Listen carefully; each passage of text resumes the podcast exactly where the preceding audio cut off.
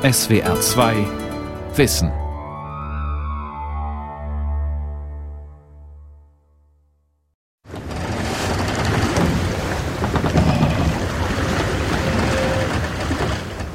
Wenn ich mich nach links wende, habe ich freien Ausblick auf die mächtige blaue See mit ihren schäumenden Wogen, die sich in endlosem Lauf vorbeiwälzen.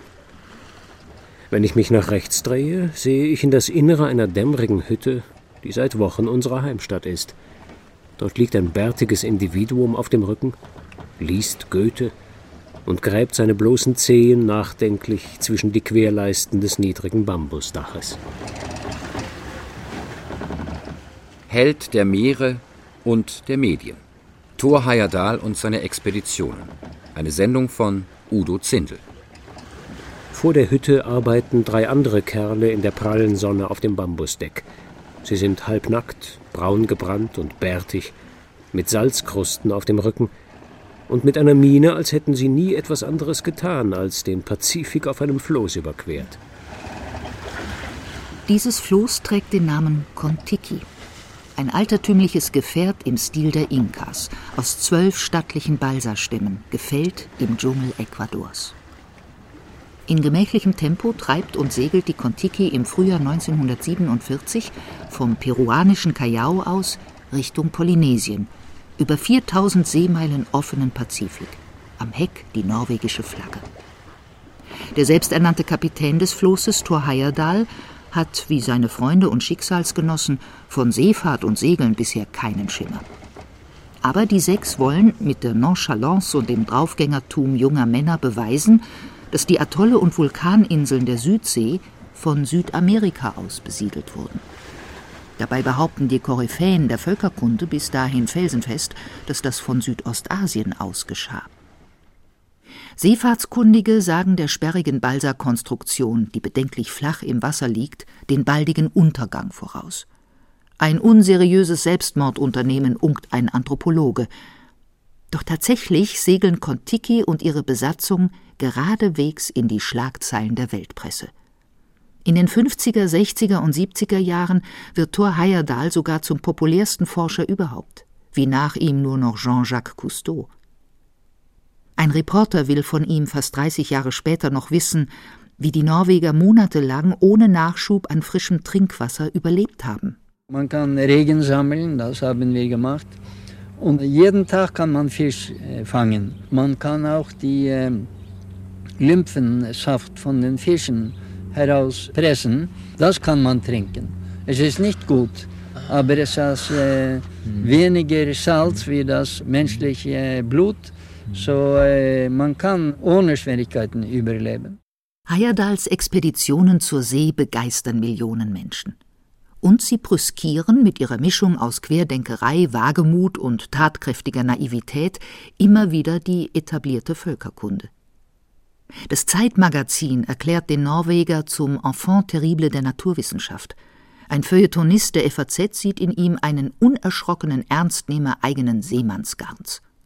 Und er selbst schreibt in seinem Buch Kontiki Ein Floß treibt über den Pazifik Merkwürdig.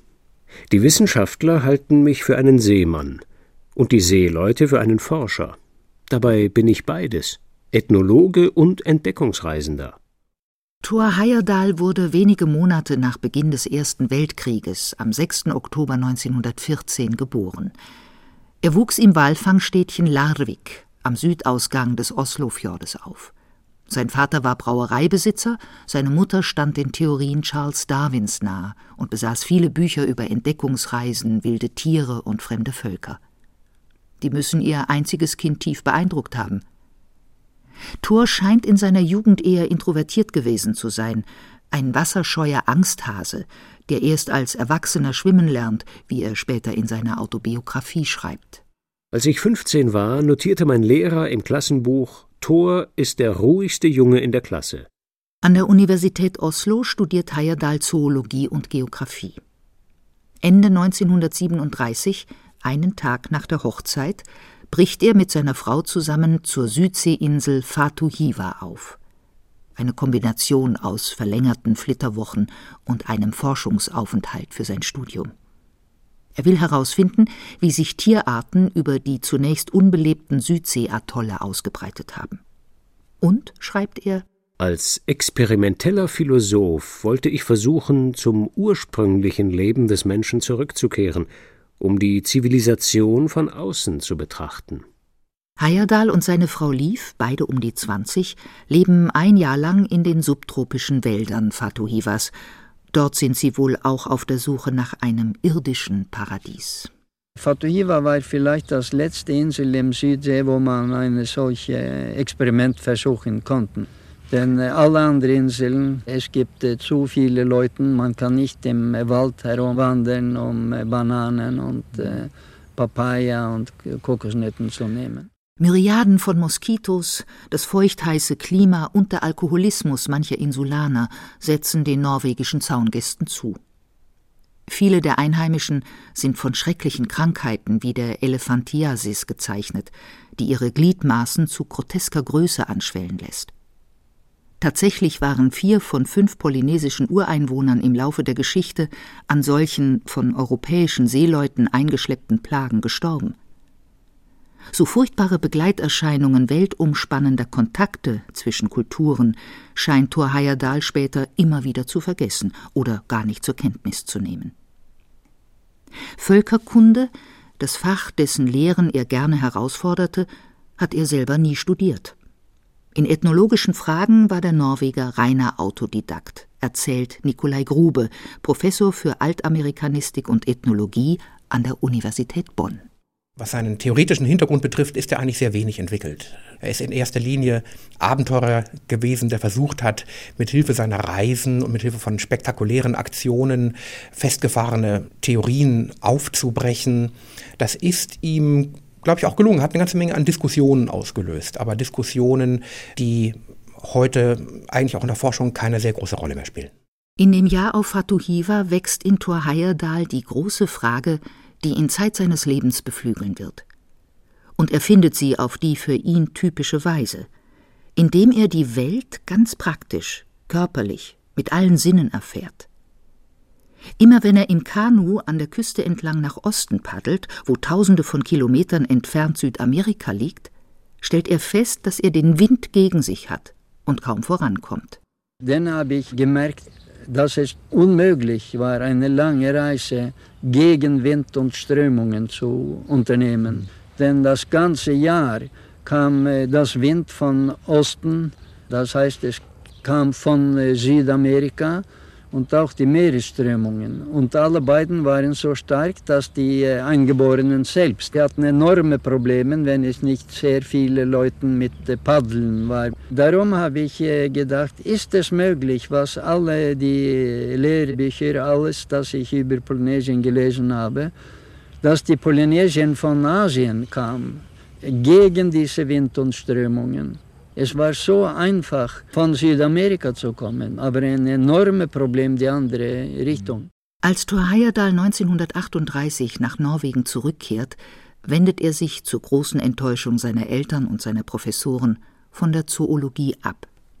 Von da an beschäftigt er sich mit dem, was er selbst als die Völkerwanderungen auf dem Meer bezeichnet. In der Tradition seiner seefesten, weltbefahrenen Ahnen versteht dieser Forscher mit Wikingerblut die Ozeane als Verkehrswege, nicht als unüberwindliche Hindernisse zwischen den Kulturen. Im Unterholz Fatuhivas und seine Nachbarinseln hatte man Heyerdahl in Stein gehauene Statuen gezeigt, die ihn bis in Details hinein an die Bildhauerkunst südamerikanischer Indianer erinnerten. Lateinamerikanische Kulturpflanzen wie der Flaschenkürbis finden sich auch überall in der Südsee. Und die indianische Süßkartoffel, die Andenvölker Kumara nennen, wird unter demselben Namen im ganzen Südpazifik, ja sogar von den Maoris Neuseelands angebaut. Das sind nur einige der Indizien, die sich für Thor Heyerdahl zur Gewissheit verdichteten. 1941 veröffentlicht er seine gewagte These, dass die eigentlichen Entdecker und Besiedler Polynesiens aus Lateinamerika stammten. An einen Freund in Oslo schreibt er, ein halbes Jahr bevor Kontiki ablegt Ein Hauptargument meiner Gegner ist, dass die Küstenbewohner Perus vor Kolumbus niemals die Fahrzeuge besessen haben können, um die Reise zu machen. Mein Plan ist nun, eine genaue Kopie jener alten Fahrzeuge zu bauen, von denen wir Beschreibungen haben. In anderen Worten, ich beabsichtige, eine Fahrt von Südamerika zu den Inseln der Südsee in einem primitiven Inka-Boot zu unternehmen. Die Flotte des Conquistadors und Vernichters der Inka-Kultur Francisco Pizarro hatte im 16. Jahrhundert vor der Küste des heutigen Peru ein indianisches Balsafloß aufgebracht. Es war mit einem runden Dutzend Männern und Frauen und 30 Tonnen Fracht an Bord Richtung Panama gesegelt. In den Aufzeichnungen der Spanier findet Heyerdahl Skizzen und Beschreibungen solcher Fahrzeuge. Im Dschungel von Ecuador lässt er zwölf Balsabäume schlagen, die er und seine Kameraden auf die Namen polynesischer Sagengestalten taufen. Ohne einen Nagel und ohne Stahlseile binden sie die Stämme im Marinehafen von Callao mit 300 Hanftauen zusammen. Am 28. April 1947 schleppt ein Dampfer die Kontiki schließlich 50 Seemeilen auf den offenen Pazifik hinaus. Und die Reise beginnt. An Bord sind neben den Norwegern ein leuchtend grüner Papagei, ein Funkgerät, 1100 Liter Trinkwasser und Vorräte für vier Monate. Darunter 684 Dosen Ananas aus den Beständen des Pentagon, das den Abenteurern großzügig unter die Arme greift. An einem windstillen Tag mit ruhiger See wagen sich jeweils zwei der Floßfahrer ins Schlauchboot, um Kontiki zum ersten Mal von außen zu betrachten und zu filmen. Verständnislos beobachten die an Bord gebliebenen, dass die Schlauchbootfahrer in haltloses Gelächter ausbrechen, sobald sie ein paar Meter vom Floß entfernt sind. Ihr stolzes Fahrzeug, schreibt Thor Heyerdahl, bot ihnen einen vollständig hoffnungslosen und blödsinnigen Anblick. Zu sehen ist eigentlich nur die niedere Hütte mit der breiten Türöffnung und dem zerzausten Blätterdach, die immer wieder aus den Wogen auftaucht. Es sieht genauso aus, als würde eine alte norwegische Scheuer hoffnungslos und verloren auf dem Meer herumtreiben. Eine windschiefe Heuhütte, voll von sonnenverbrannten und bärtigen Lazzaronis. Wie lange das so bleiben wird, ist ungewiss. Schon bald merken die Floßfahrer, dass das besonders leichte Balsaholz Wasser zieht. Wenn sie Spreißel aus den Stämmen reißen und in die Wellen werfen, versinken die sofort. Und die Hanfseile, die ihr Gefährt zusammenhalten, scheuern im Seegang bedrohlich. Die sechs sind wagemutig, geradezu tollkühn, und sie machen ihre Sache fantastisch, keine Frage. Man darf aber wohl auch sagen, sie haben unverschämtes Glück. Das Deck der Kontiki ragt nur einen halben Meter aus dem Wasser. Und bei entsprechendem Wind kann der Pazifik spielend Seen aufwerfen, die ein so flaches Gefährt mit einem Schlag abrollen, den Mast und das Steuerruder brechen und das Deckshaus samt Ausrüstung und Besatzung über Bord reißen. Nach 93 Tagen auf See sichtet ein Ausguck im schwankenden, knarrenden Mast der Kontiki zum ersten Mal Land. Puka Puka, das nordwestlichste Atoll des Tuamotu-Archipels. Doch mit ihrem plumpen, kaum steuerbaren Gefährt treiben die Abenteurer an zwei der Atolle vorbei, nur wenige Meilen von der Küste entfernt, und doch ohne Chance, sie zu erreichen. An Bord wächst die Angst. Nach acht Tagen böser und gnadenloser Jagd nach Westen driften sie endlich auf die Korallenriffe des Raroya-Atolls zu, die den dahinterliegenden Gürtel kleiner Bilderbucheilande wie eine Festungsmauer umgeben. Die mächtige Brandung des Pazifiks bricht sich krachend über diesen Riffen, und die Reisenden begreifen, dass ihre Odyssee mit Schiffbruch enden wird. Eine See wälzt sich unter uns in die Höhe, und wir fühlen, wie sich die Kontiki in die Luft hebt. Jetzt reiten wir mit den Wellenrücken hinein, in rasender Fahrt, so dass es knackt und schreit in dem schlottrigen Fahrzeug. Wir fühlen, wie es sich unter uns verschiebt und bewegt. Die Spannung lässt das Blut kochen. Die Brandung schleudert Kontiki auf die felsenharten Korallen, und wenige Brecher zerschlagen das Balsafloß zum Wrack. Die Trümmer werden von der Kraft der Wogen nach einigen Tagen in die stille Lagune jenseits des Riffs gespült. Das Floß, das heute im Osloer Kontiki-Museum wie aus dem Eigepelz zu bewundern ist, ist tatsächlich eine Rekonstruktion aus dem, was der Pazifik übrig ließ. Ich werde niemals die Warterei vom Riff zu der paradiesischen Palmeninsel vergessen, die uns entgegenwuchs. Als ich den sonnenheißen Sandstrand erreichte, riss ich die Schuhe ab und bohrte die nassen Zehen in den warmen, trockenen Sand. Die Reise war vorüber. Wir waren alle am Leben. Für Thor Heyerdahl steht fest, dass seine These damit bewiesen ist. Doch ein US-amerikanischer Archäologe kommentiert trocken, das Einzige, was Heyerdahl bewiesen hat, ist, dass Norweger gute Seefahrer sind. Und der Brite Sir Peter Buck, damals der führende Polynesien-Experte, meint nur, ein nettes Abenteuer. Aber Sie können niemanden davon überzeugen, dass es sich hier um eine wissenschaftliche Expedition handelte. Tatsächlich gilt Heyerdahls These in der Völkerkunde heute, 60 Jahre nach der Fahrt der Kontiki, als längst überholter Irrtum, erzählt Nikolai Grube, Professor für Altamerikanistik und Ethnologie. Die Südamerikaner, die Indianer, waren keine großen Seefahrer. Also trotz der spektakulären Fahrt von Kontiki wissen wir, dass sich die Indianer Perus und auch Mittelamerikas kaum auf die hohe See getraut hatten. Seefahrt war für die indianischen Völker ein Medium, um Handel zu treiben. Das heißt, man segelte oder ruderte entlang der Küsten, traute sich aber nie weit auf das hohe Meer hinaus.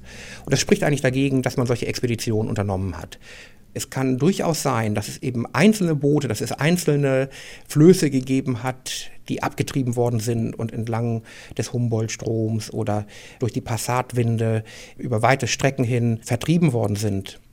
Aber man muss sich einmal vorstellen, was mit diesen Menschen, die dann auf so einem Floß irgendwo an Land gespült worden waren, passiert ist.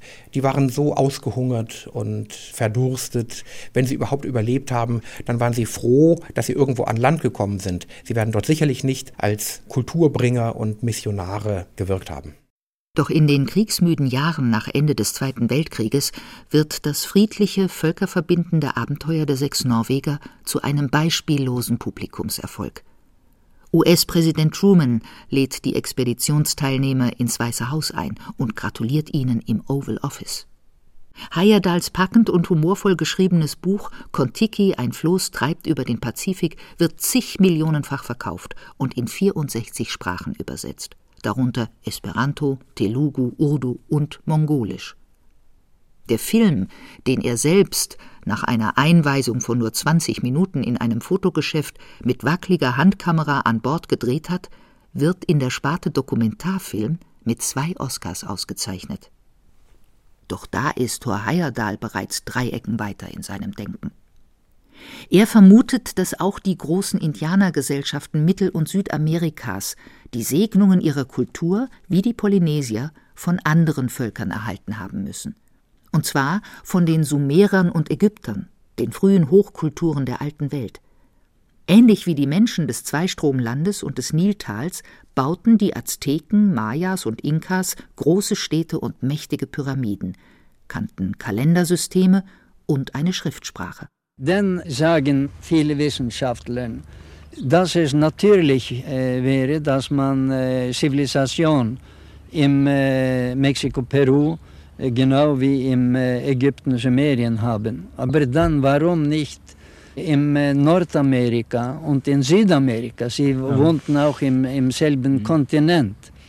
Hier glaube ich, dass im Mexiko und Peru, im Mittelamerika, gab es etwas, das die anderen nicht hatten. Und das, glaube ich, war ein Impuls, transatlantischer Impuls, dass die anderen amerikanischen Indianer nicht gehabt haben, denn sie waren nicht in dieser Gegend, wo dieser Einfluss kam.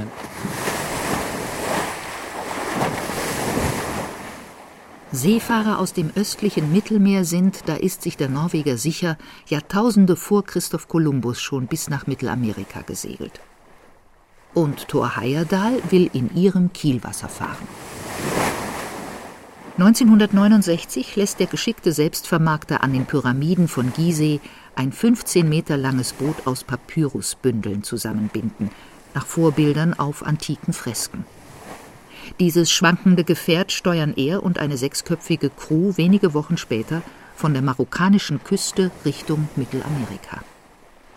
Doch unterwegs auf hoher See verliert die Ra, das Sonnenboot, wie ihr medienerfahrener Kapitän sie nennt, die Hälfte ihres Papyrus.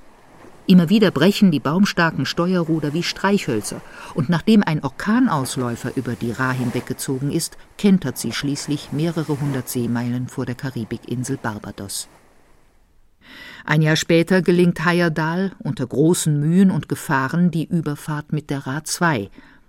Und wie bei Kontiki hält er seine These damit für bewiesen, dass die Indianer in vorgeschichtlicher Zeit von hellhäutigen Kulturbringern besucht wurden, die den Weg zu ihnen über den Atlantik fanden. Für mich verbirgt sich dahinter auch ein gewisser Ethnozentrismus, wenn nicht sogar ein Rassismus, der den indigenen Völkern Amerikas unterstellt, dass sie nicht in der Lage gewesen seien, eigenständig eine hohe Kultur zu entwickeln, eine Schrift zu entwickeln, Kalendersysteme und Städte hervorzubringen. Auf der anderen Seite können wir eben auch anhand der Kulturentwicklung in Mittelamerika ganz deutlich aufzeigen, dass diese Kulturen sich logisch ausgeprägt haben, dass die hervorgegangen sind aus Vorläuferkulturen. Es gibt dort eine ganz lange, mehrtausendjährige Besiedlungsgeschichte. Wir können die ersten dauerhaften Siedlungen in Mexiko aufzeigen. Wir können zeigen, wie die Siedlungen immer größer werden, wie aus diesen Siedlungen Städte entstehen, wie diese Städte immer komplexer werden, sich soziale Differenzierung entwickelt. Es gibt also eine harmonische und eine logische interne Entwicklung, die völlig ohne äußeren Einfluss ausgekommen ist. Tatsächlich spricht aus Heyerdahls Büchern wenig Respekt für außereuropäische Völker. Die Polynesier nennt er in seinem Kontiki-Buch oft nur die Braunen Afrikaner sind für ihn noch in den 80er Jahren Neger und ein norwegischer Biograf unterstellt zumindest dem jungen Thor Sympathien für den Nationalsozialismus. Heyerdahl selbst pflegt Zeit seines Lebens das Bild des tatkräftigen Rebellen, des Forschers, der sich aus dem Denkerstübchen heraus mitten ins turbulente Leben stürzt. Das ist sein Markenzeichen, seine Nische in der Welt der Medien und der Wissenschaft. Universitätsprofessoren wirft er immer wieder verkrustetes Denken vor und ein Festhalten an liebgewordenen Theorien. Doch er selbst klammert sich, erstaunlich stur und mit zunehmendem Altersstarrsinn, an sein Weltbild. 1977, 30 Jahre nach der Fahrt der Kontiki, sticht Thorheier Dahl zum letzten Mal in See. Im Irak lässt er das Schilfboot Tigris bauen. Mit einer fünfmonatigen Odyssee durch den Persischen Golf und das Arabische Meer will er zeigen, dass die Sumerer über den Seeweg mit den Hochkulturen des Industales im heutigen Pakistan in Verbindung standen. Die Vater Tigris, die hat uns recht wenig erschüttert, möchte ich mal sagen. Aus dem Grund, weil wir immer schon wussten, dass es solche Beziehungen zwischen dem Industal, zwischen Bahrain und, oder dem alten Land Dilmun, wie es genannt wird, und der Euphrat-Tigris-Region gegeben hat. Man hat Siegel aus der Induskultur im arabischen Bereich gefunden, bis hin in das Zweistromland hinein und umgekehrt ähm, eben auch Rollsiegel und andere Waren aus dem Euphrat-Tigris-Bereich bis hin sogar nach Kambodscha. In seinen späteren Jahren entwickelt sich Thor Heyerdahl immer mehr zum Umweltaktivisten und zum politischen Idealisten. Schon Ra I und Ra II hatte er unter der Flagge der Vereinten Nationen segeln lassen. Jetzt, in der Hochzeit des Kalten Krieges, heuert er für die Besatzung der Tigris einen sowjetischen Raumfahrtarzt und einen US-amerikanischen Navigator an. Das war vielleicht einer von den interessantesten Teilen von äh, unserem Experiment. Ich habe Leuten von verschiedenen Ländern, von äh, verschiedenen politischen Ideen, verschiedene Hauptfarben und so zusammengemischt, um zu beweisen, dass es gibt nur eine wirkliche menschliche Familie und wir können zusammenarbeiten, wenn es notwendig ist. Und äh, am Rat 2 waren wir acht Männer von äh, acht Nationen. Es war ein Amerikaner, ein Russer, ein Araber, ein Jude, ein Japaneser, ein Mexikaner, ein äh, Berber. Und genau dasselbe am äh, Tigris waren wir elf Männer von verschiedenen Nationen und wir haben Politik äh, diskutiert, wir haben ganz verschiedene Ideen. Wir waren Protestanten und Katholiken und äh, Hinduisten und Buddhisten und äh, Moslem und äh, Atheisten. Wir haben alles diskutiert. Ist das Heyerdahls persönliches politisches Engagement Oder ist es der Versuch, das langsam schwindende Interesse der Medien noch einmal auf sich zu ziehen? Jedenfalls droht die völkerverbindende Fahrt der Tigris an der rauen Realität des Mittleren Ostens zu scheitern. Weder im Nord- noch im Südjemen, die sich gerade bekriegen, darf die Tigris anlanden, noch in Somalia oder Äthiopien, wo die Supermächte einen Stellvertreterkrieg gegeneinander führen. Erst im französisch kontrollierten, neutralen Djibouti findet sie endlich einen Hafen. Und dort verbrennt Thor Heyerdahl schließlich sein letztes Expeditionsschiff. Als Fackel des Protestes gegen den Wahnsinn des modernen Krieges, wie ein geradezu peinlich unkritischer deutscher Biograf schreibt. Politisch bleibt es ein Strohfeuer, das keine der kriegführenden Parteien im geringsten beeindruckt. Aber für Heyerdahl selbst markieren die glühenden Reste der Tigris den endgültigen Abschied von seinen wagemutigen Fahrten. Er ist mittlerweile 64 Jahre alt. 1983 besucht ein Reporter Thor Heyerdahl auf seinem Landsitz an der ligurischen Küste. Er interviewt ihn eine Stunde lang am Ufer eines Seerosenteichs. Heyerdahl, der Held der Meere und der Medien, antwortet freundlich, aber leidenschaftslos. Er muss seine einst haarsträubenden Geschichten über Forschung und Abenteuer schon damals bis zum Überdruss und weit darüber hinaus erzählt haben. Eindringlich wird er erst bei der Schlussfrage, als der Reporter wissen will, welche Gefahren er für die Zukunft der Menschheit sieht. Wir haben vergessen, dass der Mensch ist ein Kind von Natur. Wir sind nicht der Vater der Natur. Unser ganzes Leben heute ist ein Experiment. Unsere ganze Zivilisation ist ein Experiment. Wir wissen nicht, wo wir gehen. In dieser Situation fangen wir mit Kriegen an und wir äh, brennen unser Öl, verschmutzen unsere Ozeane. Wir haben eine sehr delikate Zivilisation. Wir müssen zusammenarbeiten, um diese Zivilisation zu behalten und äh, verbessern. Gedanken, die ihre Bedeutung bis heute behalten haben, im Gegensatz zu Heyerdahls völkerkundlichen Thesen. 19 Jahre nach diesem Gespräch, am 18. April 2002, stirbt der Archäonautiker Thor Heyerdahl, der Forscher mit Wikingerblut und der wohl populärste Norweger seiner Zeit, an einem Gehirntumor. Er, der aus dem Norden stammte und den Süden liebte, wird auf seinem Landsitz Kollamikkeri beigesetzt, wie er es gewünscht hatte.